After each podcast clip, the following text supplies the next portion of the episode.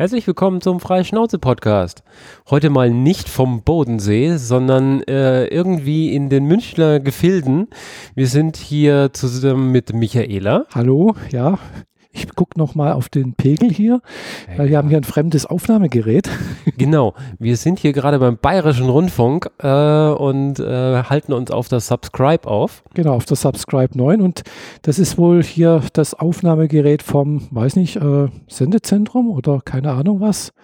Jedenfalls wurde uns das hier freundlicherweise zur Verfügung gestellt in einem Koffer, ein Zoom H6 mit äh, vier angeschlossenen äh, Bayer Dynamic Kopfhörern.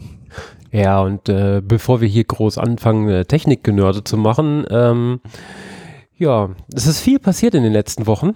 Ja. Ähm, ich genau. bin zurück nach Deutschland äh, migriert. Genau, du bist wieder immigriert oder ex oder wie nennt sich das? Reemigriert. Reemigriert würde ich jetzt sagen oder so. Also ich war ja eigentlich nie weg, genau. so richtig. Also naja, wie auch immer. Mhm. Ich bin wieder in Stuttgart und äh, musste mich immer noch mit meinen äh, wieder ankommen Geschichten beschäftigen. Zum Beispiel muss ich nächsten Montag noch meine Krankenkasse benachrichtigen, dass ich jetzt wieder da bin. Mhm. Oder ähm, irgendwie, irgendwie, anmelden, gell? Oder irgendwie so etwas. Ja, tatsächlich ist es so, dass wenn man vorher schon in Deutschland war und natürlich dann irgendwie eine gesetzliche Krankenkasse hatte, dann ähm, wird das nur pausiert. Ah ja. Also mhm. ich könnte jetzt natürlich zu einer anderen Krankenkasse gehen, wenn ich das wollte. Ah, ja. mhm. Aber äh, generell kann ich einfach sagen, hallo Krankenkasse von damals, äh, ich bin jetzt wieder da und dann kriege mhm. ich auch im Zweifel mhm. eine neue Karte oder die alte bleibt sogar ja, gültig, ja. wenn sie es noch ist. Ah, cool. Aber naja, das ist halt so ein bisschen organisatorischer Stress. Äh, damit lässt sich auch leben. Meine mhm. Wohnung ist halbwegs eingerichtet, dass ich darin auch gut leben kann. Ja, und klar. Ähm, in fünf, vier Tagen fange ich den neuen Job in Stuttgart an. Ja, super, klasse. Aber die viel spannendere Geschichte ist die, die äh, Michaela mitbringt, die jetzt auch zurück in Deutschland ist, aber die hatte einen weiteren Trip. Ja, klar. Ich, ja, ich war jetzt, äh, bin am Montag jetzt, also diesen Montag, genau, das ist jetzt fünf Tage, ja, glaube ich, fünf Tage her, bin ich aus Japan zurückgekommen, wo ich jetzt ja, davor zwei Wochen war. Richtig. Das war auch meine erste große Flugreise überhaupt. Mhm. Von daher war das natürlich auch sehr, sehr spannend und ich war allein in Japan, äh, was halt auch ein bisschen Überwindung mich gekostet hat. Aber ja, es war ein sehr, sehr spannender Trip irgendwo. Also erstmal, wie gesagt, Flugreise. Erst einmal halt geflogen, erstmal von Friedrichshafen nach Frankfurt und dann von Frankfurt aus äh, mit einer 747 halt direkt nach äh, Tokio. Also das waren jetzt tatsächlich deine ersten beiden Flüge genau. in deinem Leben. Also nicht direkt, also das mit dem Flugzeug. Ich bin davor schon mal mit dem Zeppelin geflogen. Ja, genau. Die Luftschiffgeschichte ist noch so eine andere Geschichte, ja, ja. aber äh, also das erste Mal mit einem Flugzeug genau. geflogen und dann mhm. gleich zweimal und dann gleich richtig Langstrecke. Mhm. Richtig, äh, genau. Also Langstrecke, äh, so 10 Stunden 40 irgendwie hin und 10 Stunden 40 zurück, also so knapp 11 Stunden halt. Mhm. Äh, mit Sicherheitscheck und äh, das ganze Gedöns, was da so halt am Flughafen so passiert. Gell? Ja. Mhm, vor allem halt dann in, in Tokio, in Haneda, äh, wenn man da halt ankommt, äh, man dann halt äh, vor japanischen Zollbeamten sitzt, äh, steht mehr oder weniger. Also die sitzen da vor allem und dann mh, hm, die halt auch äh, wenig Englischkenntnisse haben. mhm. und mein Japanisch reicht halt bei weitem nicht aus, um mich da irgendwie mit denen zu verständigen.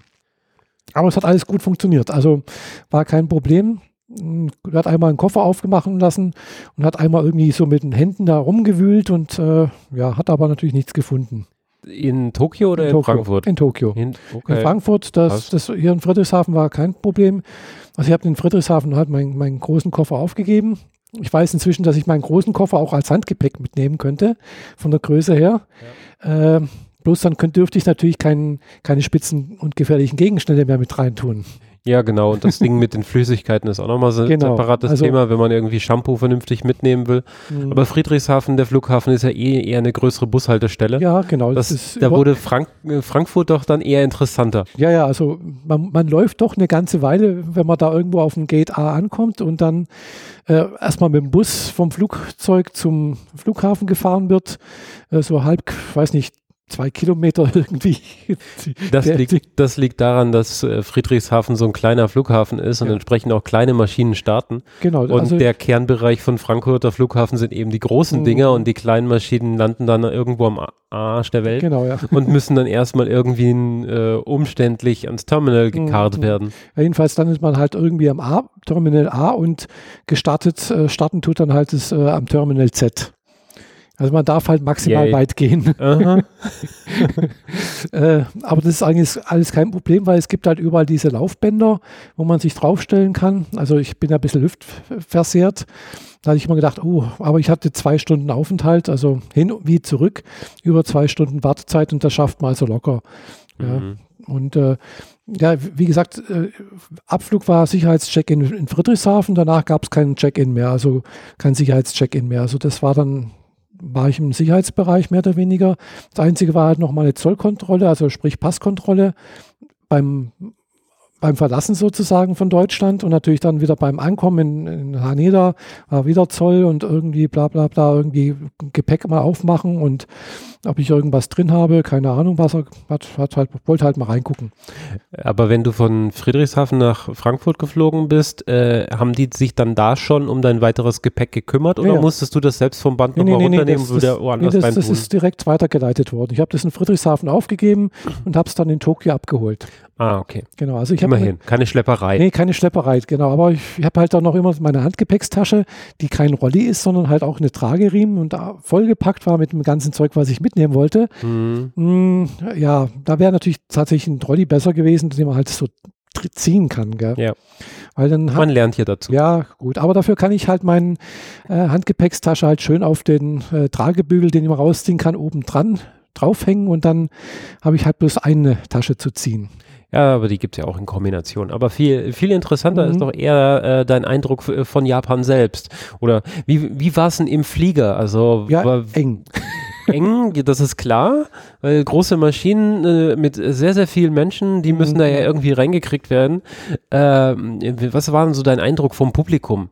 Also tendenziell mhm. mehr Europäer oder oh. tendenziell mehr Asiaten, die mit Wie gesagt, ich bin da mit der, die Richtung? Ich bin da mit der Lufthansa geflogen und äh, das war jetzt auch eine gemischte Crew von der Lufthansa. Das waren also deutsche Crew, äh, äh, wie soll ich sagen, äh, Stewardessen, Stewardessen, äh, Steward und Stewardessen. Steward und Stewardessen, genau. äh, und äh, es waren aber auch japanische äh, Stewardessen. Mhm. Keine Stewards. es waren nur, nur japanische Stewardessen dabei. Und äh, ja, das Essen war auch äh, deutsch-japanisch. Also man, es gab schon auf dem Flug japanisches Essen. Auch auf dem Rückflug. Wo auf dem Rückflug gab es natürlich original japanisches Essen, direkt aus Japan. Klar. Was auch äh, dementsprechend besser geschmeckt hat. Okay. äh, jedenfalls mehr als besser geschmeckt. Ah, nee, es war beides mal gut. Es war beides in Ordnung. Äh, Hin-, Rück- und Rückflug. Also gab es halt ein Mittagessen und, und, ein Abendessen oder halt oder Frühstück, je nachdem, wie man es halt sehen will, wann man da ankommt. Gell? Ja, das mit der Zeitverschiebung ist also, es ist ein Essen. Fertig. Ja, genau, es ist ein Essen. Äh, dazwischen gibt es dann auch irgendwie mal Kaffee, Getränke, irgendwas Süßes noch irgendwie. Beim Rückflug gab es Onigiri, konnte man da aussuchen zwischen äh, äh, süßen Kuchen irgendwie oder ein Onigiri. Mhm. Und äh, also ein Reisbällchen nennt sich das, ein gefülltes Reisbällchen mit schönem Nori-Blatt, um, äh, um, also ein typisch japanisches Onigiri, wie es halt in Japan in, im Konbini gibt, gell? also im Super, also im Tante Emma Laden, ja. aber eine Größe eines Supermarkts hat. Äh, und da gibt es dann halt eben auch Onigiris, die kosten so 100 bis 120, 130 Yen, also so ein, 80 bis 1 Euro. Mhm. Ja, und äh, da ist man eigentlich gut gesättigt, wenn man einen isst. Oder zwei, da ist man, also mir hat es immer gereicht zum Abendessen. Das ist so eine kleine äh, Kalorienbombe. Ja, das geht eigentlich. Das ist halt wirklich, wie gesagt, Reis und innen drin ist dann halt irgendwas Gefülltes. Also je nachdem Thunfisch, Lachs, äh, eingelegte Pflaume, mhm. was, was halt irgendwie, das ist so, so damit es halt ein bisschen Geschmack hat. Gell? Und yeah. das Nori-Blatt und ansonsten ist es halt Reis. Mhm. Okay. Ja. Aber kann man gut essen, schmeckt, sättigt, erfüllt seinen Zweck. Mhm. Genau, ja, also der Flug waren, Flüge waren in Ordnung. Ist halt doch sehr lang, gell? Also man muss halt doch, äh, ja, ist, und die, die Sitze sind halt auch, ist halt Holzklasse gewesen, gell? Äh, man muss halt dann schon Abstriche machen, gell? Also gut, hat halt natürlich auch einen Fernseher vorne dran, also einen Monitor vorne dran, man kann sich irgendwas angucken. Meistens habe ich mir irgendwie angeguckt, wo wir gerade sind. also wird halt immer live übertragen, so wo das Flugzeug sich gerade auf der Welt befindet. Mhm. Dann kann man so abschätzen. Ja, steht auch immer dran, wann erwartet wird zu landen. Und das hat auch relativ gut gepasst, ja.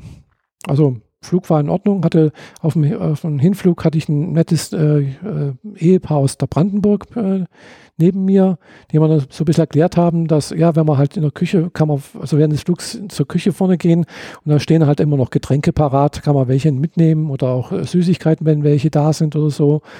Und kommt man vielleicht auch mal ins Gespräch mit so einer Stewardess oder so einem Steward. Und das ist ganz nett, da kann man ein bisschen laufen, gell?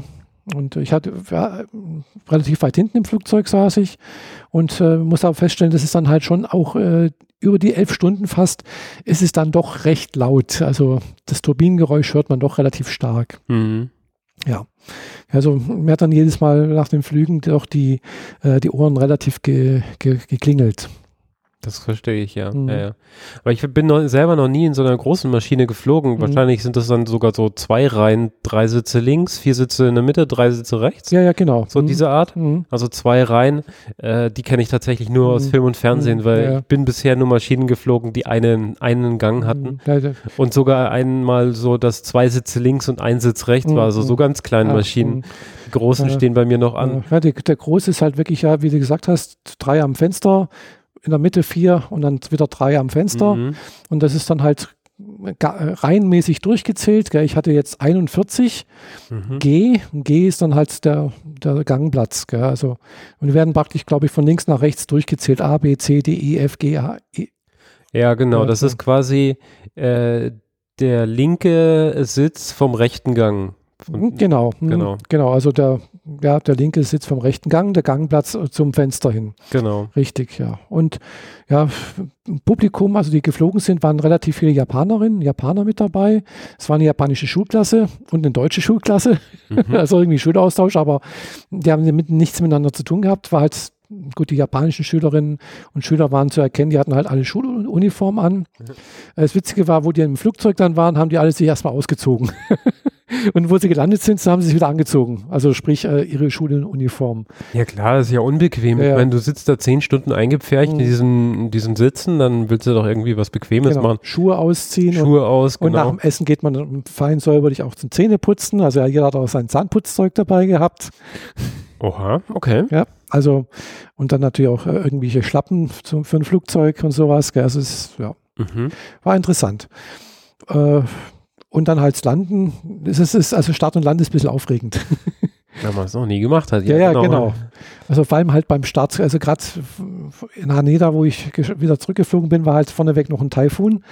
Äh, also da hieß auch noch Mega-Taifun, Größenklasse, also war relativ heftig anscheinend. Ich habe nichts mitbekommen in, in Tokio in der Nacht.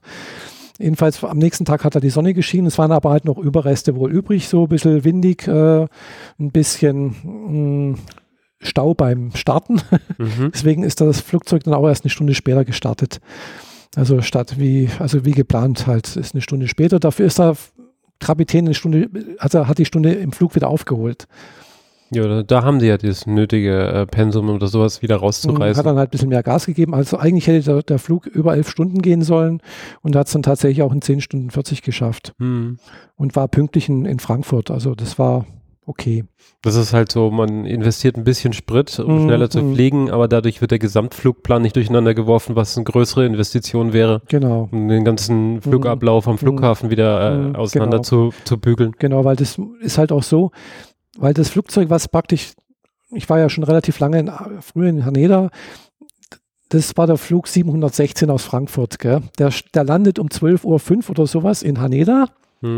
Und das gleiche Flugzeug fliegt dann als Flug 717 um 14.05 Uhr wieder zurück nach Frankfurt. Genau, wenn der zu spät ist, genau. in die andere Richtung funktioniert das ja genauso. Mhm. Wenn er zu spät ist, dann verzögert sich alles und die mhm. gesamte Kette und die, vor allem die ganze Infrastruktur am Flughafen. Genau. Ich meine, dieses Gate, da mhm. will ja danach wieder ein anderes Flugzeug hin. Eben. Aber jetzt, du mhm. kommst in Japan an. Ja, das erste Mal, wie komme ich jetzt vom, vom Flughafen zum, zum meinem Hotel, gell? Ja. Da habe ich auch überlegt, was mache ich jetzt? Fahre ich Taxi, investiere 60 oder 70 Euro oder fahre mit der U-Bahn, äh, kaufe mir gleich eine Swika-Card oder guck erstmal, Bus gibt es ja auch irgendwie, gell? Mhm. Und damit tatsächlich mit Was Bus ist nochmal eine Speaker-Card? Eine Speaker-Card ist so eine Prepaid-Card, kann man sagen, also äh, mit der man halt im Prinzip U-Bahn bezahlen kann. Also U-Bahn muss man wissen, Japan sind Schranken mhm. und in dieser Schranke muss man halt durch. Entweder hast du halt ein Ticket, das steckt man vorne rein und hinten kommt es wieder raus, muss man dann auch wirklich mitnehmen, äh, weil sonst kommst du bei der nächsten Schranke, wo man bei nächst, wo man raus möchte, nicht wieder raus. Ja. ja du musst die halt wieder vorne reinstecken und hinten kommt dann, und dann ist er weg, gell, also wenn du halt durch bist. Mhm. Du musst auch vorneweg entsprechend mit einem entsprechenden Betrag bezahlen. Wenn du dir aber keine Gedanken machen willst, äh, wo bin ich jetzt, wo will ich hin, oder vielleicht doch mal kurzfristig anders überlegen, früher aussteigen, länger fahren, irgendwas, äh, kauft man sich am besten so eine Swika-Card. Da ist halt ein RFC-Chip äh, also so, so ein, glaube NFC oder irgendwie sowas, ein Chip drin. Und die, die kostet einmalig 500 Yen äh, als, als, als Gebühr, also als kriegt man auch wieder, wenn man sie zurückgibt. Mhm. Und dann muss man es halt mit irgendeinem Betrag aufladen und dann gehst man halt in dieses Terminal oder dieses Schranke, hält mal drauf und dann wird halt ein Zeitstempel oder halt, wo man eingebucht ist. Und dann, wenn man rausgeht, äh, wird halt der Betrag abgebucht. Also praktisch einfach nur eine Prepaid-Karte. Genau. Man kennt es ja aus Film und Fernsehen, da halten die Leute für gewöhnliche Handy drauf. Handy oder äh, ihre Geldbörse, wo das halt im Prinzip drin ist. Oder die Karte drin ist, mhm. ja genau. Und äh, die, die in Japan typischen Handys haben halt alle äh, NFC-Technologie mhm. drin, hatten, haben, äh, packen die ihre App drauf, buchen wahrscheinlich direkt von der Kreditkarte Geld drauf oder aus mhm. äh, Vorkasse, wie auch immer, ja, halten ihr Handy drüber und dann laufen mhm, sie kann durch. Kann sein oder irgendwie. Aber als Tourist braucht man mhm. diesen Riesenumstand ja. nicht, man kauft sich einfach eine Prepaid-Karte, lädt ein bisschen Geld drauf und alles gut. Genau, also wie gesagt, das ist das Einfachste. U-Bahn fahren ist das Billigste eigentlich so mit in ganz Tokio, also das ja, also ein bisschen rumfahren. Also das ist im Zweifel aber auch das Stressigste mit den vielen Menschenmassen, ja? Je nach Uhrzeit. Ja, je nach Uhrzeit, gell? Also, also man darf jetzt nicht denken, dass wenn man um 10 fährt, dass dann äh, die, die U-Bahn leer ist. Gell? Das kann auch immer noch sehr, sehr voll sein, mhm. je nach Linie und je nach Tages, äh, je nach Tag. Gell? Ja, das mit dem äh, leer ist wahrscheinlich eher so äh, in den Randbezirken. Dienstag 3 Uhr nachts. Nee, nicht unbedingt. Also da wird es dann wieder 3 Uhr nachts fährt keine U-Bahn. Ah, okay, dann haben sie richtig Pause drin. Ja, ja, die hören um 12 auf irgendwie so. Da, da fährt die letzte U-Bahn oder letzte Bahn und dann ist Schluss. Dann fährt die nächste erst um morgens um 5. Oh. Gell? Da kommst du nirgendwo mal weiter. Das ist, da brauchst du ein Taxi. Mhm. Die fahren dann die Nacht durch. Aber so, so U-Bahn ist irgendwann mal Schluss und fängt auch wieder an morgens um 5 sowas oder halb fünf, je nachdem, was für eine Linie anscheinend. Es ist, steht überall dran, wann U-Bahn aufhört und anfängt. Ja, äh, und äh, ja, das ist eigentlich das Schönste, eigentlich U-Bahn fahren, finde ich, an, an, an Tokio. Gell? Bin relativ häufig U-Bahn gefahren, das macht irgendwie Laune. Aber man braucht dringend äh, Internet und äh, Google Maps. Gell? Also Google Maps sagt einem dann, wie man am, am einfachsten und am günstigsten mit welcher Linie äh, wohin kommt. Mhm.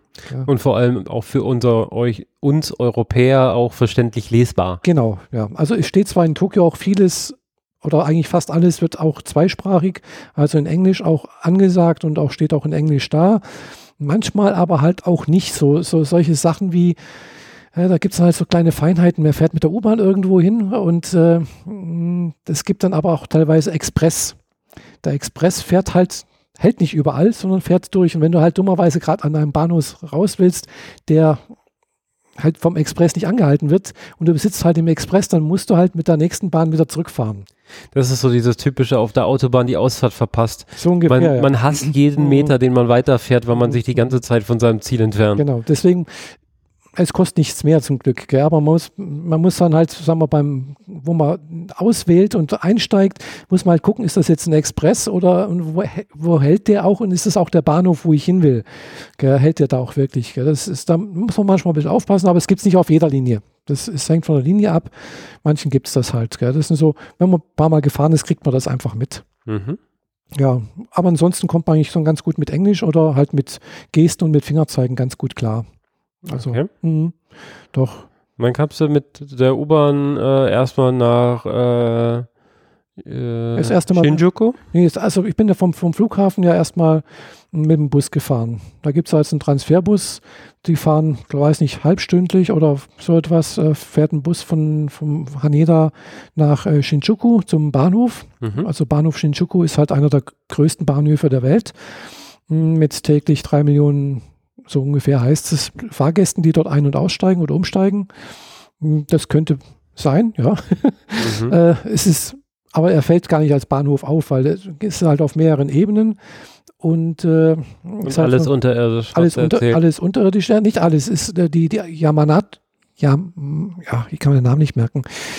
Yamanato, ja, also diese eine Linie da oder mehrere laufen halt auch oberirdisch. Also das ist halt, sieht man oben auch langfahren. Äh, und, äh, aber die U-Bahnen sind natürlich unterirdisch, klar.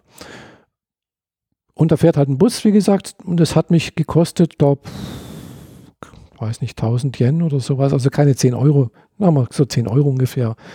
Und äh, ja, ich habe dann halt auch dort, an, wo ich angekommen bin, den Herrn, der mir den Koffer ausgeladen hat, äh, gefragt, wo denn das äh, mein Hotel ist. Und dann hat er bloß gemeint, oh, das ist weit weg, das sind so mindestens 20 Minuten zu Fuß und da vorne rum und da hinten und da.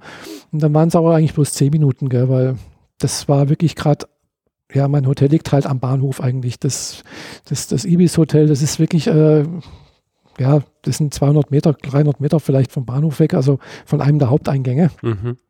Und äh, geht halt über eine riesen Kreuzung.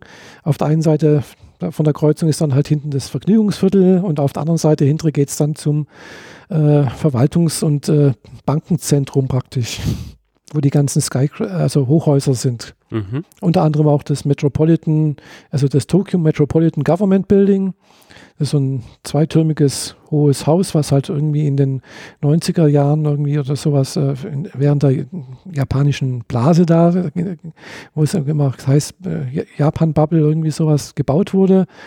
Hm, das war auch mein erstes Ziel, wo ich an dem ersten Tag angekommen bin. Bin ich da oben da gleich hingegangen, weil da ist, äh, besonders in den zwei Türmen, gibt es einen Nordturm und einen Südturm. Beide Türme haben oben Aussichtsplattformen und äh, diese Aussichtsplattformen dürfen kostenfrei besucht werden. Mhm.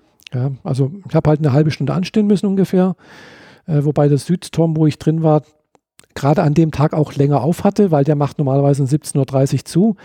Und ich bin um 17 Uhr kurz nach 17 Uhr angekommen, halbe Stunde Wartezeit, also hätte nicht mehr gereicht. Aber an dem Tag hat er bis 23 Uhr aufgehabt. Okay. Ja, schön. und bin also praktisch gerade so zur äh, Dämmerung oben gewesen und konnte da ein paar schöne Fotos machen und halt so sehen, wie halt so praktisch die Sonne gerade untergeht. Ja, das hast du ja auch auf Facebook gepostet. Genau, auf Facebook und, und Instagram und genau, richtig, ja. Unter anderem habe ich noch ein Flickr-Album äh, angelegt, ja, das ist das auch mit drin. Genau. Ja, das habe ich bisschen, auch ein bisschen rumsuchen müssen, weil halt, mh, hm, sagen wir, in den Häus Häuserstuchten und sowas und äh, da ist dann halt eben Google Maps nicht immer ganz so eindeutig mit der Routenplanung, weil man läuft, man, also ich habe oftmals Leute gesehen, so einmal halten und dann das, das, Handy halten und dann einmal so äh, sich im Kreis drehen und so, wo geht's, wo muss ich denn jetzt lang? Mhm. Ja, weil so, naja, mir ist auch ein paar Mal passiert, bin ich erstmal in die falsche Richtung gelaufen und dann gesehen, ach ja, es ist doch die andere Richtung. Ja, aber das funktioniert eigentlich ganz gut mit den Google, Google Maps. Aber man braucht natürlich dann Internetverbindung. Ja, aber dafür hast du dir bestimmt am Bahnhof diese spezielle SIM-Karte geholt, nee, oder? Nee, nee, ich, ich bin im, also ich bin ins Hotel gekommen und ich hatte mir schon drei, vier Tage bevor ich nach Japan, an, also äh, losgeflogen bin, hatte ich mir äh, einen WLAN-Router äh, bestellt. Mhm. Das Premium-Account-Modell mit unbegrenztem Datenvolumen, äh, was wirklich unbegrenzt war. Ja, so will man das haben. Genau, und mit wirklich schnellem Internet, mhm. also als LTE, aber wirklich schnell. Es hat wirklich gereicht, äh, dass es locker gereicht hat, hier Filme, Videos, sowas anzugucken. Wenn man nicht gerade, ja, sag mal so, einen deutschen Account bei Netflix, äh, Crunchyroll oder sonst irgendwie die ganzen, wie die ganzen Dinger heißen, wo ich da mir Sachen angucke und die merken, oh, das ist ja jemand aus Japan. Mhm. Hier dürfen wir leider keine Videos anzeigen. Ja gut, die haben halt auch eine Geosperre in die Richtung. Ja, da braucht man dann dringend einen äh, VPN, den man dann auf Deutschland umstellen das kann. Sag nicht, du hast in Japan ein VPN benutzt, um ja, diese Serien zu gucken. Ja, natürlich, klar. Oh Gott. ja, gut. Du bist vor Ort und dann, ja. Ja, dann muss man sagen, ich bin in Deutschland, gell? Mhm, genau. Äh, und dann hat es aber doch mal, glaube ich, zwei, drei Tage ein bisschen gehapert und ich habe festgestellt, es lag wohl an dem VPN, der da ein bisschen der Flaschenhals war. Ja, die Dinger sind äh, generell so ein kleines Problem, was Schla mhm. Flaschenhals angeht. Genau, aber ansonsten hat es ganz gut funktioniert. Also wie gesagt, das war von F-Secure, habe ich ja da ein Abo. Also hast äh, du alle deine Geräte einfach auf diesen WLAN-Router eingebucht, die sind genau. halt permanent im WLAN gewesen, auch wenn es eigentlich theoretisch nicht drin ist. Genau. Und dann bist du damit durch die Gegend geeiert, genau. bis der Akku leer war. Und der Akku hat also, ich war jetzt nicht immer den ganzen Tag unterwegs, aber der Akku hat eigentlich so von morgens bis nachmittags um vier, fünf hat er eigentlich gut durchgehalten. Mhm. Also in diesem Paket, was ich da bestellt hatte und das, weil ich auch direkt bekommen habe, wo, wo ich also mich im Hotel angemeldet habe, das habe ich dann ans Hotel liefern lassen, äh, war auch noch gleich ein schöner Akkublock mit dabei, den, ich, den man halt hätte mit anschließen können. Ist das, äh, also so ein WLAN-Router in Japan ins Hotel kriegen, ist das ein spezielles Touristendingens oder hast du einfach auf Amazon Japan dir einen Router geklickt nee, nee, und nee, die Lieferadresse Hotel eingegeben? Nee, nee, das war jetzt tatsächlich äh, eine spezielle Firma, die sich da auf so einen Service spezialisiert hat. Gell? Also man, äh, wie gesagt, da ist halt eine SIM-Karte drin, da steht dann halt drauf, wie das Passwort lautet und sowas. Mhm. Und äh, also wenn, wenn, man, wenn ich dann mal geguckt habe, so im, im, im WLAN, was da so verzeichnet alles zu sehen ist, äh, also man hat ähnliche äh, SIDs öfters gesehen, gell? waren ziemlich verbreitet. Ah, okay. WLANs. Also wie gesagt, als Tourist brauchst du halt einfach Internet. Ja, das, das guter Service für Touristen. Genau. Ich meine, da hat sich halt jemand drauf spezialisiert genau. und verteilt die Dinger. Und mit dabei ist dann halt auch ein Rück Rücksendekuvert, dass man dann halt seine Tasche wieder rein, reinmacht, zumacht und dann in den nächsten Postkasten reinschmeißt. Der sinnigerweise ganz in der Nähe vom Hotel war einer. Und das habe ich halt praktisch, bevor ich ins Taxi gestiegen bin, habe ich das da reingeworfen und weggeschickt und mhm. dann darauf vertraut, dass am Flughafen auch freies WLAN ist, dass ich da wenigstens reinkomme. Hat auch funktioniert, nach ein bisschen hapern, aber ging. Okay. Mhm. Ja. Ja, wie hast du dich denn in Japan so verpflegt und so? Ich meine, äh, du, du könntest jetzt natürlich über tausend Touristenattraktionen äh, erzählen, für, von denen es wahrscheinlich hunderte von Bildern gibt und ja. äh, x Berichte, aber so diese Details so, äh, ich meine, du bist in Japan und äh, kennst japanisches Essen aus den japanischen Restaurants aus Deutschland mhm. oder äh, in den umliegenden Ländern im Zweifel, aber das ist ja nochmal was ganz anderes, wenn du mhm. vor Ort bist. Also wie ja. läuft das? Ja, also da muss ich sagen, da hatte ich auch ein bisschen Probleme irgendwie so erstmal. Also beim ersten Abend habe ich tatsächlich im Hotel was gegessen. Äh, ja, typisches japanisches Gericht und zwar Curry mit Reis. Also japanisches Curry wohlgemerkt. muss ich sagen, ja, es war halt Reis mit irgendeiner braunen Soße. Äh, war echt günstig, hat glaube ich 900 Yen gekostet oder 800 Yen, weiß mehr, also keine 8 Euro und war echt lecker. Hat mir wirklich sehr, sehr gut geschmeckt. Äh, und äh, ja, am nächsten Tag bin ich dann halt auch irgendwann mal zu essen gegangen, halt irgendwann mal irgendwo in, auch in Shinjuku, glaube ich. Oder, nee, unterwegs, da, nee, da war ich erst noch unterwegs. Da habe ich irgendwie an, an irgend so solchen Fast, also so schnell ein Biss oder äh, weiß gar nicht mehr, was das war. Das war einmal irgend, weil ich bin die ersten paar Tage ja das, das, das viele Gehen nicht gewöhnt gewesen. Mhm. Ja, dein Problem mit deiner Hüfte wird sich da ja auch gemeldet das, haben. Das auch, klar, das hatte ich echt Probleme. Äh, aber auch, dass man halt, ja, statt den 3000 Schritten, die ich sonst am Tag gehe, dann plötzlich halt 15.000 oder 20.000 Schritte mache, gell, so von null auf, pff, yeah. äh, hatte ich da echt ein bisschen mh, hm, Konditionsprobleme am Anfang, äh, was dazu geführt hat, dass ich echt keinen großen Hunger hatte. Mhm. Also bei dem einen Mal, wo ich da halt da lang, meine erste große Tour war halt, da bin ich noch nicht mit der U-Bahn gefahren, äh, bin ich halt erstmal zu ein, in so ein, äh, na, wer heißt, in so einen Park gegangen, der halt in Shinjuku ist. Der ist wirklich auch um die Ecke mehr oder weniger. Gyoken Park heißt der, glaube ich. Ist so ein relativ großer Park, ist auch bekannt. Hm, das Besondere ist an dem Park, es gibt halt drei Teile in dem Park, also drei Themen. Einmal einen japanischen Landschaftsgarten, einen englischen Landschaftsgarten und einen französischen Garten. Mhm. Ja, da merkt man die Kolonialmächte, die dann. Ja, also das nicht, das ist halt irgendwie so gemacht worden. Äh, ich habe mir halt jetzt einen Teil von dem japanischen Garten angeguckt. Das war vom Gehen her auch in Ordnung. Und dann ein bisschen noch was noch von dem englischen Garten. Und da habe ich gedacht, ein Französisch interessiert mich nicht. Und äh, Außerdem bin ich jetzt gerade an, an einem Punkt, wo ich jetzt, wenn ich jetzt hier aus diesem Tor rausgehe und noch, was weiß ich, nochmal 900 Meter zu Fuß gehe, dann bin ich am Mechi-Schrein. Mhm. Also bin ich da raus und, und dann über. Und äh, ja, während des ganzen Gehens und sowas habe ich keinen großen Hunger gehabt. Ja, also ich weiß nicht, das war dann für mich irgendwie so, ich bin eigentlich satt, aber auch da gibt es jetzt gerade Tak Takoyaki. hm, das könnte ich jetzt mal probieren. Das kenne ich jetzt nur aus, aus Animes und Filmen und sowas. Also das ist diese Süßspeise, die aussieht wie ein Fisch, mhm. gell, die halt praktisch äh, in so einer Fischform irgendwie gemacht wird, aber innen drin ist halt rotes Bohnenmus zum Beispiel. Okay. Dann habe ich das halt mal ausprobiert und mich daran erinnert, ah, aufpassen, man darf in Japan nicht während des, Ess während des Gehens essen. Man muss also an dem Stand das auch essen. Also man darf da nicht weitergehen. Mhm. Also so Traditionsding oder gibt es da irgendwie Warnschilder oder so? Nee, das ist, glaube ich, tatsächlich irgendwie verboten. Ja, du musst halt. Äh, ja, das hält wahrscheinlich mh, hm, die Fußgängerwege ein bisschen sauberer, wenn nicht ständig irgendwie Essen runterfällt. Vielleicht, ich weiß es nicht. Jedenfalls ist es halt irgendwie ich weiß nicht, ob es direkt verboten ist oder verpönt oder jedenfalls man macht es nicht, gell?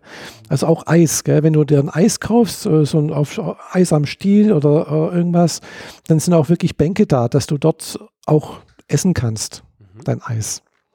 Mhm.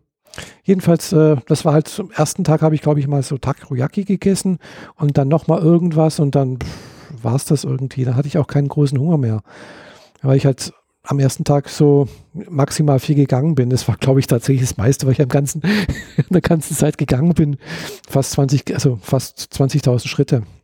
Ja, bist halt einfach ziemlich erschlagen und auch so mm, diese, ja. diese vielen neuen Eindrücke, das ist einfach, das überfordert einen am Ich war dann halt, wie gesagt, im Mädchenschrein, hab da ein bisschen rumgeguckt, ist halt auch eine, einer der größeren Schreine, der auch gerade umgebaut wird, weil 2020 ist Olympia in Tokio und äh, dementsprechend sind halt viele Baustellen. Also viele U-Bahn-Haltestellen wird umgebaut, werden renoviert. Sehenswürdigkeiten werden renoviert, unter anderem auch der Tokyo Tower. Mhm. Der jetzt nicht, also der Tokyo Tower ist halt von 1900 50, in den 50er Jahren gebaut worden. Äh, sieht ein bisschen aus wie hm, der Pariser Eiffelturm. Nur in Rot-Weiß, ne? Nur in Rot-Weiß, genau. Und hat halt zwei Aussichtsplattformen und die oberste ist halt zurzeit ges gesperrt oder geschlossen, weil halt da um, umgebaut wird. Mhm. Und die mittlere oder die untere, die ist halt dann auch nur zum Teil äh, kann man auch hin, reingehen oder angucken, weil die andere Seite gerade renoviert wird. Mhm. Aber da unten drunter ist halt trotzdem auch noch Einkaufszentrum und sonst irgendwas. Man kann da auch andere Sachen noch machen. Gell? Also im Tokyo Tower, da war zum Beispiel dann halt, das habe ich mir auch halt, wie gesagt, angeschaut, zum Beispiel dann halt noch so eine Sonderausstellung von One Piece, 20 Jahre One Piece. Hm, da kannst du halt dann alles Mögliche von One Piece sehen, so Figur, also große, lebensgroße Figuren, äh, Spiele machen und so weiter und so fort. Gell. Das war hm. Das schlägt das Nerd-Herz höher, ja, dann wenn man Wenn ich was mit One Piece anfangen könnte. Also ja, ist auch nicht ganz so mein Fall, aber ich, es gibt es ist eine große Fangemeinde drum. Ja, ja, eben. Deswegen, immerhin hat es 20 Jahre überlebt. Gell? Und genau. äh, die, die Geschichte ist wohl noch nicht zu Ende, wobei der Manga Mangaka wohl das gerne beenden würde, so was ich gelesen habe, aber irgendwie findet er halt keinen Ausklang. Kein Ausklang. Mhm. Naja, also wird halt viel, wie gesagt, viel gemacht zurzeit. Und dann lohnt es sich wahrscheinlich äh, so im Jahr nach Olympia, nicht unbedingt in diesem Jahr, äh, wenn Olympia ist, mhm. äh, dann nochmal hin, auf jeden Fall, da nochmal hin, um sich die ganzen fertigen Sachen äh, mhm. in, in schön mal anzugucken, genau. wenn, mhm. wenn sich Tokio quasi rausgeputzt hat. Genau. Also 2020 im Sommer sollte man sowieso nicht hingehen, also aber Olympia findet ja wohl im Sommer statt. Mhm. Mm, und danach im Oktober geht das ja alles wieder. Wobei ich schon gesehen habe, äh, ich habe gerade gestern oder vorgestern nochmal geguckt, so Hotelpreise.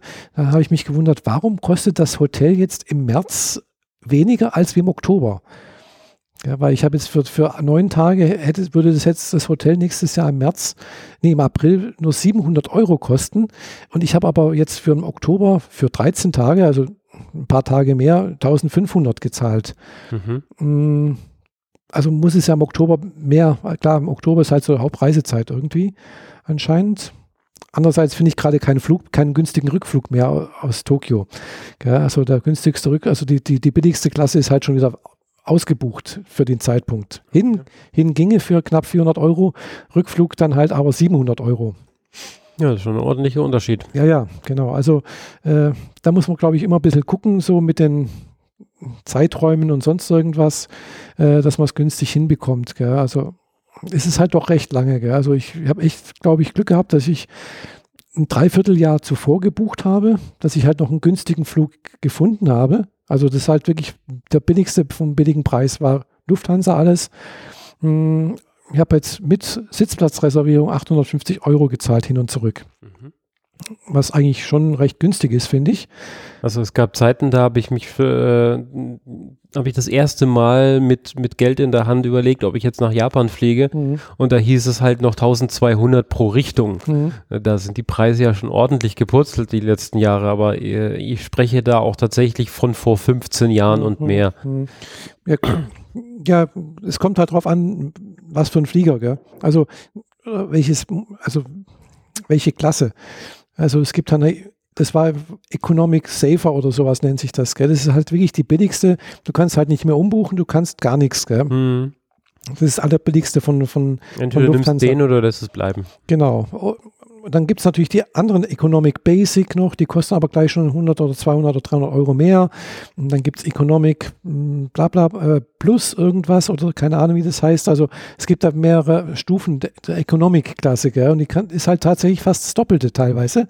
Und dann kommt erst Business Class, gell? Also die dann noch mehr kostet.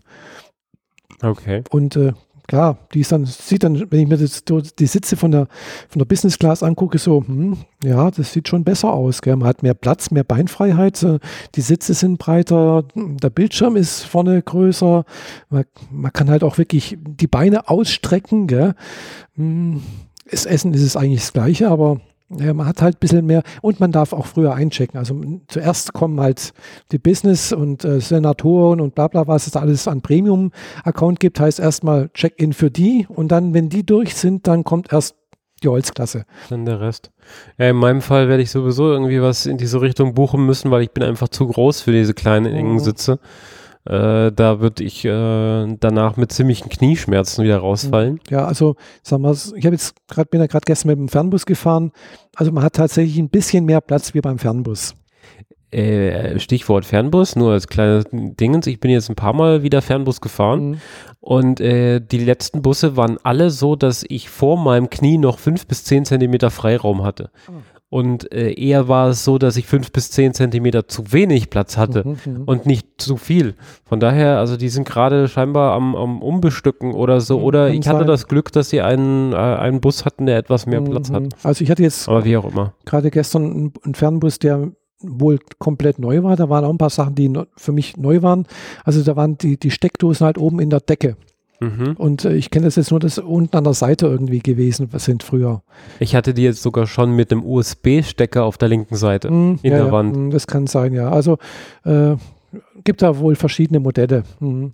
Ja, wie auch immer. Also in, in Japan hast du dich dann äh, wie verpflegt? Wie, ja. wie kam das so? Klar, und dann bin ich halt ab und zu mal irgendwo zum Essen gegangen. Also beim ersten Mal, da hat mich tatsächlich gleich, weiß ich was, das war Soba-Nudeln oder irgendwie so etwas. Äh, da gab es dann halt irgendwie, äh, ja, haben die mich vergessen gehabt äh, bei der Bestellung, gell. War wohl gerade so am Ende von der, weiß nicht, dem Öffnungszeiten des Hotels, äh, Quatsch, des, des Restaurants und dann habe ich gesehen, na, jetzt geht's die Bedienung und dann gehen die Köche und dann kommt der Chef raus und guckt so komisch und dann guckt nochmal und, und sagt, kommt dann nachher und fragt mich irgendwas auf Japanisch, was ich nicht verstanden habe. Äh, und dann bringt er mir nochmal die, die Karte und dann zeige ich nochmal, das wollte ich, gell? Mhm. Und dann hat es mir tatsächlich nochmal was zu essen gebracht. Hat gut geschmeckt, war, war in Ordnung. Äh, ja, war, also sowas in der Art. Also bin halt irgendwo essen gegangen. In Akihabara äh, war ich zweimal in einem Running Sushi Restaurant, mhm. wo es dann halt eben ja, Running Sushi gibt. Gell? Sind die so wie bei uns? So vom Prinzip? Mm, Oder ja. gibt es irgendwie was Besonderes dort? Ja, es gibt schon was Besonderes. Also, muss ich erzählen, ich war einen Tag davor, wo ich, oder zwei Tage vorher, war ich mal auch in dem, äh, heißt in Tokioter Nationalmuseum. Und äh, da hat es auch geregnet und dann habe ich gedacht, ah, ist, ist, dort nebendran noch ein Museumsrestaurant, da gehe ich essen. Und äh, erstmal, man muss sich anstellen. Also wenn das Restaurant voll ist, man kann nicht einfach reingehen oder sowas. Gut, das gibt es bei uns ja normalerweise auch in größeren Städten sowas, dass man sich einen Platz zuweisen. Aber da ist tatsächlich auch so ein, so ein Ticketautomat, wie bei der, beim Finanzamt oder sowas. Bloß man muss halt noch von heraus auswählen, wie viele Personen man ist. Und dann sagt man halt eine Person oder zwei oder drei und dann sagt man jetzt Tickets ziehen, dann kriegt man eine Nummer. Und die Nummern werden aufgerufen und dementsprechend, wie halt frei wird, kriegt man dann einen Platz zugewiesen. Mhm. So, und mit entsprechenden Wartebereich, wo man stehen, sitzen kann. Und äh, Äh, und da, wo ich mich Platz angewiesen hat, sozusagen, hatte mir dann auch irgendwie so ein, so ein Korb unten vorgezogen. Und habe ich gedacht, was will, ich habe doch keinen kein Müll oder sowas, gell? Hab, hab nichts dabei gedacht. Und äh, da habe ich dann auch was äh, traditionell Japanisches gegessen, so Reis, Miso-Suppe, Tempura, äh, äh Sashimi war mit dabei und äh, andere Sachen, äh, sauer eingelegtes Gemüse und so Zeug halt. War so ganz typisches japanisches Essen halt so. Und äh, am nächsten Tag oder zwei Tage später war ich halt, wie gesagt, in Akihabara bei diesem Running Sushi und dann auch Platz zugewiesen bekommen. Und dann macht die auch so einen Korb auf, so, einen, so einen faltbaren, stellt den neben meinen Tisch und denke ich, was, was, was soll das jetzt? Und dann soll es mir Tasche rein. Ah, ja, da war mir klar, das ist ein Korb, damit man seine Handtasche reinstellen kann, damit die nicht auf den Boden kommt und ah. dreckig wird. Ah, sehr gut. Mhm. Ja, auf den Tisch stellen ist halt blöd, weil hat man eh zu wenig genau, Platz. Genau, auf dem Sitz nebendran tut man es auch nicht, weil eigentlich da ja auch schon jemand sitzen sollte. Mhm. Und äh, auf dem Boden sollten wir es nicht stellen. Also mit Sauberkeit und Reinheit haben sie ja sehr Japaner anscheinend. Gell? Also man zieht ja seine Schuhe dann entsprechend aus, wenn man irgendwo reingeht. Mhm. Mhm. Auch beim Restaurant? Ja, Wie dort nicht. Da? Dort nicht. Also da war jetzt nichts mit Schuhe ausziehen. Äh, aber zum Beispiel, wenn es regnet, äh, und man halt mit einem Regenschirm durch die Gegend läuft, äh, den Regenschirm lässt man entweder draußen im Schirmständer, mhm. beziehungsweise wenn Geschäfte sind, die stellen überall äh, Plastikfolien, also so Plastiktüten, die die Länge und die Größe eines Schirms aufnehmen können, zur Verfügung. Also ein Schirmkondom. Ein Schirmkondom, genau wie man es nennen kann. Äh, und du, du, du steckst deinen Schirm dort rein, äh, damit es halt eben drinnen nicht den Schirm den Boden voll tropft mhm. und äh, praktisch irgendwo alles dreckig macht. Wenn du aber rausgehst, ziehst du den halt wieder ab und schmeißt ihn weg, weil im nächsten Geschäft kriegst du einen neuen. Eieiei, was ist eine Verschwendung von Plastikfolie. ja, genau. Und das äh, bei einem äh, Volk von 120 Millionen Menschen, die relativ viel unterwegs sind, teilweise, zumindest mal in Tokio habe ich das Gefühl. Also da ist halt echt sehr viel unterwegs, sehr viel Menschen unterwegs, mhm. äh, gerade so, äh, ja, und wenn es da regnet, hat halt jeder einen Schirm, weil du brauchst halt auch einen Schirm. Klar. Weil es ist halt dann, manchmal, äh, am Anfang war es manchmal bloß so ein, so ein feiner Nieselregen. Da habe ich auch gedacht, jetzt braucht man eigentlich nicht unbedingt gleich einen Schirm. Ja, aber ja, wenn es dann halt doch richtig schifft, dann braucht man schon dringend. Also da ist man halt bitchnass irgendwo. Ja. Ja, die, diese, äh, mir ist das vor einer Weile mal untergekommen, die haben auch relativ viel Werbung gemacht, zumindest auf Facebook. Äh, so eine Münchner Schmiede, die einen umgedrehten Regenschirm äh, mhm. entworfen hat. Also du hast normal die Form über dir drüber und alles, aber wenn du ihn zuklappst, mhm. dann geht die Außenseite, wird die Außenseite halbiert ja. und die äußeren Spitzen mhm. klappen dadurch nach oben, wodurch ja. sich so ein kreisförmiger Schale bildet. Und wenn es mhm. zusammengeklappt ist, äh, kann man den dann auch so kopfüber über wiederum auf den Boden stellen, dadurch mhm. läuft das Wasser raus. Mhm. Und ansonsten kann man ihn halt auch äh, zuklappen, wodurch er nach oben klappt mhm. und man kriegt ihn dadurch durch einen Schlitz wieder äh, nach, äh, reingezogen, wie zum mhm. Beispiel bei einer Autotür. Mhm. Weil sonst hat man immer das Problem, man muss ihn zumachen ja, und macht sich selbst genau. dabei nass, wenn man ins Auto steigt und das Stimmt, Ding klappt man nach oben. Mhm. Und das hätte, dann hätte man auch dieses Problem gelöst, weil das Wasser bleibt halt drin. Aber das ist halt so ein Ding, das muss sich halt ja. mal, äh, das wird sich wahrscheinlich nie groß durchsetzen, aber es sind nett. Ja. Ja, was, ich, was, ich was, ich, dann auch gesehen habe, äh, das erste Mal in Yokohama, wo ich ja auch mal hingefahren bin, mh, mm, um diesen Plastikmüll zu vermeiden, gibt es halt auch eine andere Möglichkeit. Das sind dann zwei so große äh, Wände, mehr oder weniger, kann man, weiß nicht, so gestellt, wo halt irgendwas drin ist, was äh, Feuchtigkeit aufsaugen kann, wo du deinen Schirm praktisch drinnen so ein bisschen äh, abwinden kannst, dass halt das aufsaugt. Gell? Okay. So, äh, so, äh, darf ich mir das jetzt ein bisschen vorstellen wie so ein Katzenklo? Nee, nicht wie Katzenklo. Nee, das, das, das stehen praktisch zwei so große ja, Wände so, so in der so, Ach so, quasi, Schirm, so so links und rechts und dann kannst du deinen Schirm so drinnen hin und her wenden und drehen und machen, dass praktisch die Feuchtigkeit mhm. da an den Wänden sozusagen. So wie eine Waschstraße wird. fürs Auto, nur links und rechts ein Handtuch. Ja, so ungefähr. Einfach ja. so einmal mhm. durch, dann wird links und rechts abgetrocknet. Mhm. Dann, no, nice, genau. auch nicht schlecht. Ja, also jedenfalls, den Schirm muss man halt irgendwie trocken bekommen mhm. oder man lässt ihn halt äh, draußen. Und dann die meisten ja einen, einen einen klaren, also diesen einfachen haben. Ja, das wollte ich gerade fragen. Ich kenne das aus Filmen, dass die viele ähm, diese durchsichtigen genau. Regenschirme mhm. haben, durch die man halt durchgucken kann. Genau. Ist das so? Ja, ja, ist so. Genau. Wie machst du? Ja, die kannst, die, die, findest, die kannst du überall kaufen. Gell? Die, an jeder Ecke kannst du Regenschirm kaufen. Mhm. Kostet, kostet 400, 500 Yen. Mhm. Gell? Also keine 5 Euro. Und äh, das haben die meisten, aber die meisten, die so einen haben und du stellst ihn in den Schirmständer, kann natürlich sein, dass wenn du zurückkommst, dein Schirm, den du gehabt hast, natürlich weg ist, weil sehen ja alle gleich aus. Die sehen alle gleich aus, ja klar. aber dadurch hast du auch keinen Verlust, weil der andere, der daneben steht, äh, ja. den er dann vergessen hat, ist dann wiederum genauso wie der vorher. Genau. Aber die sind alle, äh, also ja, auch wenn das vielleicht so ein bisschen unwesentliches, langweiliges Detail ist, aber die sind alle diese langen Schirme, ja, oder? Ja, genau. Nichts mit äh, Handtaschen kompatibel. Doch, gibt schon auch, ja, klar. Also logisch aber auch viele Handtaschen kompatibel. Und dann ist es dann praktisch, wenn du dann halt tatsächlich auch eine eigene Tüte dabei hast, die du dann halt, wo du den Schirm auch reintust, wenn du in ein Geschäft gehst und dann auch wieder in die Handtasche reinstecken kannst. Ja, genau. Cool. Ja, also das, das hatte ich dann auch immer dabei. Ich habe auch so einen kleinen Taschenschirm äh, und dann kann man halt das, das schön verstauen. Also man gewöhnt sich dran, ins Geschäft rein, Schirm zusammenfalten, Tüte rein, mhm. Handtasche und wenn du rausgehst, wieder das Umgekehrte, gell? Ja. Okay, dann mal was anderes. Mhm. Ähm, wie ist, wie sind die Gerüche dort im Alltag? Also so wie du jetzt mhm. die Straßenzüge gelaufen mhm. bist und die Geschäfte besucht hast. Also eigentlich nicht viel groß anders wie hier. Klar, es riecht ab und zu mal, wenn halt irgendwo ein Restaurant ist oder sowas. Riecht es halt nach Essen, ja, okay. Mm, vermehrt ein bisschen mehr nach Fisch als wie hier. Mhm. Aber wo es ein bisschen mehr gerochen hat, das war also nicht schlecht gerochen, möchte ich sagen, war da auch in, Shin, in Shinjuku ist halt auch so ein Omoide nennt sich das, also so ein, so ein Nebengassen, muss man sich vorstellen, ganz kleine äh, Imbissbuden, die halt im Prinzip fünf, sechs Sitzplätze haben, äh, wo dann auch äh, Essen auf Holzkohle gegart wird. Mhm. Und dementsprechend riecht es halt nach Holzkohle, nach Essen. Essen steht teilweise noch roh, also so Spieße roh irgendwo da, kannst du angucken.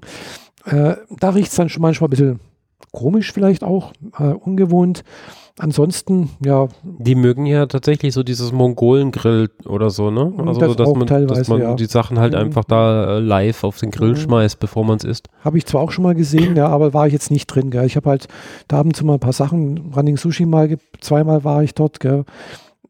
Was dann auch toll war bei dem Running Sushi ist, äh, ja, man nimmt sich halt, wie man es kennt, es hat vom Qualität her, äh, wie, wie, wo wir beim Tatsumi waren, ähnlich geschmeckt. Es war jetzt nicht groß anders, außer dass halt das Reis, der Reis weniger war und auch der, das, der Fisch kleiner. Aber dafür waren halt zwei Sushi-Stückchen immer auf dem Teller. Mhm. Mm. Also das heißt nicht, dass man äh, allgemein wenig, also man kriegt zwar weniger, aber es sind dann zwei davon nebeneinander, also genau. dann ist auch wieder mhm. ausgeglichen. Genau. Okay. Richtig. Äh, die die Sushi-Qualität ist es schon so, so, dass man das Gefühl hat, das muss man jetzt in Japan probiert haben, weil sonst hat man nie richtig mhm. gute Sushi gehabt? Weiß nicht. Also klar, es gibt vielleicht andere Fischsorten in Japan als wir hier in Deutschland. Klar. Ja, also, aber ich fand jetzt nicht, dass es viel anders war, wie jetzt, was ich aus dem Tatsumi kenne in Konstanz. Hm, da ist, war ein bisschen anderer Fisch teilweise unterwegs, vielleicht auch irgendwo ein bisschen, ja, äh, auch so mit, äh, na, wie heißt so, mit Nori-Blatt um, umrundet und oben halt damit mit irgendwelchen äh, Fischeiern drüber. Mhm. Ja. ja. die mag ich nicht so. Hm, da habe ich einmal probiert, war lecker. Die mit Kaviar. Ja, so, so Art Kaviar, genau, aber mhm. ist halt irgendwas anderes, gell? kein Kaviar. Nein? Ja, war irgendwas Orangenes, gell? orangene Fischeier, Roggen. Das ist ja auch Kaviar. Ja, ja, klar. Also, ja, aber Kaviar ist ja was anderes, ist ja vom Stör, es kommt aus dem Kaspischen also, Meer. Ja, gut, also Fischeier und genau. Also, also ich mag nur diese ganz, ganz klitzekleinen, die mhm. Orangen und die Neongrünen, mhm. die sind in Ordnung, aber ich hatte mal so Markis, wo äh, das Blatt einfach so nach oben etwas mhm, verlängert genau. wurde mhm. und dann quasi das wie als Schüssel genutzt mhm, wurde und ganz genau. viele große Eier drin genau, waren, so mit solche, einem Durchmesser genau. von drei, vier Millimeter. Genau, solche waren das. Und die sind dann super glitschig und kalt und einmal im Mund gehabt, nie wieder.